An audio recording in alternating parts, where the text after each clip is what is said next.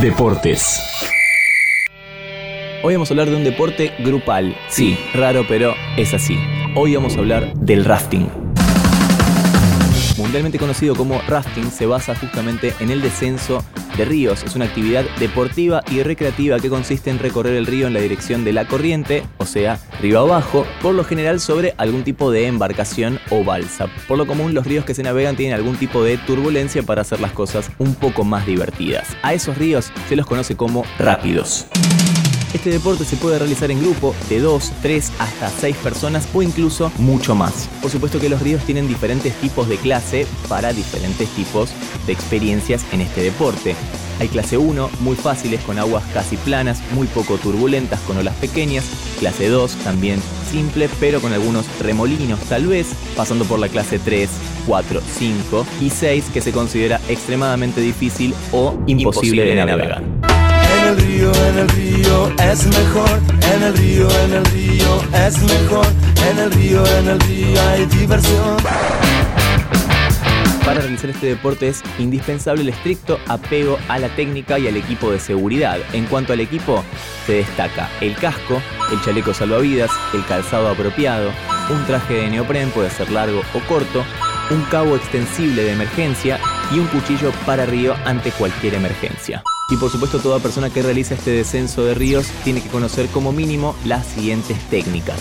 Voces básicas de remada y ejecución, como por ejemplo adelante, atrás, derecha, izquierda, piso, alto, el uso correcto del equipo básico personal, lo que acabamos de decir recién, qué hacer en caso de caer al agua o cómo ayudar a un compañero que ha caído justamente al agua, conocer muy bien el manejo de todo el equipo de descensos de ríos, saber leer el río, saber interpretar dónde están las turbulencias, dónde están los remolinos, por dónde es más conveniente ir y por dónde no, conocer las señales básicas de comunicación, saber las técnicas de rescate tanto de personas como de embarcaciones, y al caer al agua saber moverse rápido y reincorporarse a la embarcación. En Argentina hay varios lugares donde se puede hacer rafting. El más conocido es Mendoza, pero también se puede hacer en varios ríos de Salta, en San Martín de los Andes también y en Bariloche. Son los cuatro lugares más visitados del país para hacer rafting, pero por supuesto se puede hacer en otras provincias también.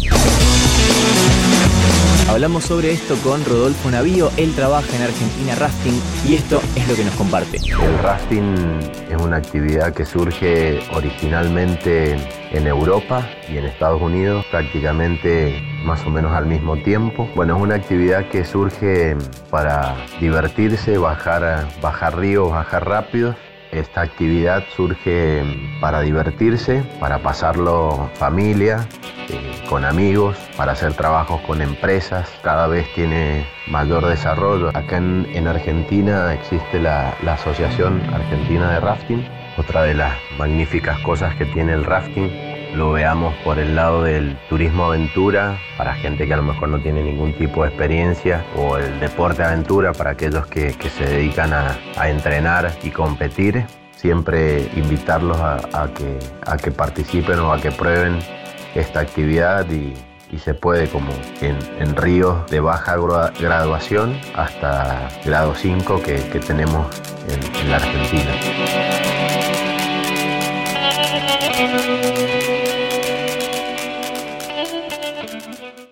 Entérate de esto y muchas cosas más y muchas cosas más en interésgeneral.com.ar.